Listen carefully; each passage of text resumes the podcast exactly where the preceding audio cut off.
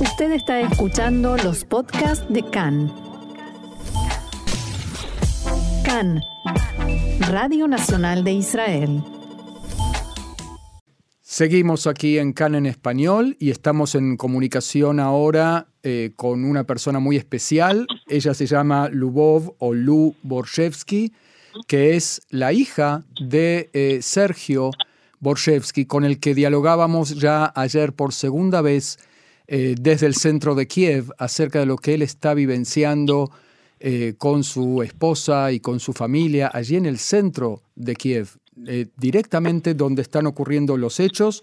Lu es habitante, residente aquí en Israel, vive aquí en Pardesjana, ella se va a presentar y te queremos dar, Lu, la bienvenida a CAN en español. ¿Cómo estás?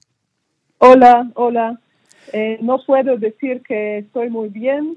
Eh, sí, yo, eh, yo vivo en, Israel, soy una periodista y traductora ucraniana y mis padres, Sergio y Elena Borshevsky, así como mi hermana y otros familiares y amigos viven en Kiev y en otras partes de Ucrania. Y Estoy muy preocupada por la situación. Son los peores días de mi vida. Eh, mis padres y mi hermana pasaron la última noche y la anterior en un sótano escuchando explosiones y disparos. Eh, hace poco yo hablé con mi madre y me dijo que mi padre fue a buscar pan que en Kiev escasea. Sí, él nos había dicho que había salido a la calle y yo me imaginé que debía ser una situación peligrosa, ¿no?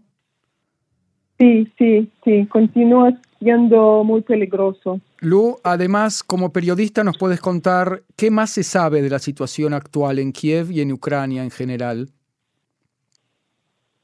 Yo sé que el agresor ruso está utilizando métodos de guerra prohibidos por el derecho internacional humanitario. Ellos utilizan de civiles como escudos humanos. Eh, la última noche, las fuerzas rusas continuaron sus intentos de romper las defensas de Kiev. Su asalto sigue siendo infructuoso y la situación en la capital sigue bajo el control de las Fuerzas Armadas de Ucrania. Eh, los ucranianos se defienden valientemente. Eh, he leído que la gente de los pueblos está deteniendo los tanques rusos con sus propias manos. Eh, y en Kiev un gran número de voluntarios defienden la ciudad y personas de todo el país hacen cola para donar sangre. ¿Piensas que eh, Rusia está perdiendo esta guerra? Em, eh, lo que se puede decir, por cierto, es que Rusia está perdiendo la guerra diplomática y la de información. Eh, porque el mundo entero mira con indignación eh, cómo los terroristas eh, están, están atacando deliberadamente a los civiles y violando el derecho humanitario. Y Rusia se está convirtiendo rápidamente en un eh, paria. Su banco central está, está sometido a sanciones y el rublo está cayendo rápidamente. Eh, en esta situación, eh, Rusia está muy enfadada y muestra sus dientes al mundo entero. Se han mencionado las armas nucleares. Sí. Rusia también intenta de ocultar eh, a sus propios ciudadanos lo que realmente está ocurriendo en Ucrania. Eh, Rusia bloqueó el sitio web de Asuntos Interiores de Ucrania que contiene información sobre los soldados rusos capturados y muertos. Eh, ellos temen la ira del pueblo. ¿Qué más? ¿Quieres comentarnos? Eh, yo, eh, yo sé que, eh, que en estos momentos Ucrania y Rusia se están preparando para negociaciones. Eh, el eh, presidente Zelensky declaró que no cree realmente en el resultado de estas negociaciones.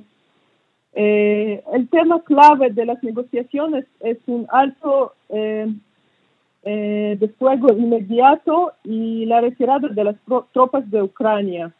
Pero dada la agresividad de Rusia, hay pocas esperanzas de que las negociaciones tengan éxito. Eh, Putin dejó muy claro que quiere toda Ucrania. La llaman la pequeña Rusia y la ven como parte de la gran Rusia. Eh, esto es un delirio. El pueblo ucraniano no quiere esto. Están defendiendo valientemente su hogar de los intrusos y todo el mundo libre tiene que salir en su defensa. Hablaste hoy, eh, Lu, con eh, tus padres. ¿Cómo están ellos hoy? Eh, estoy, están mm, no tan bien, como he dicho, pasaron dos noches en un sótano escuchando explosiones. Las bombas, sí. sí, sí, y em, son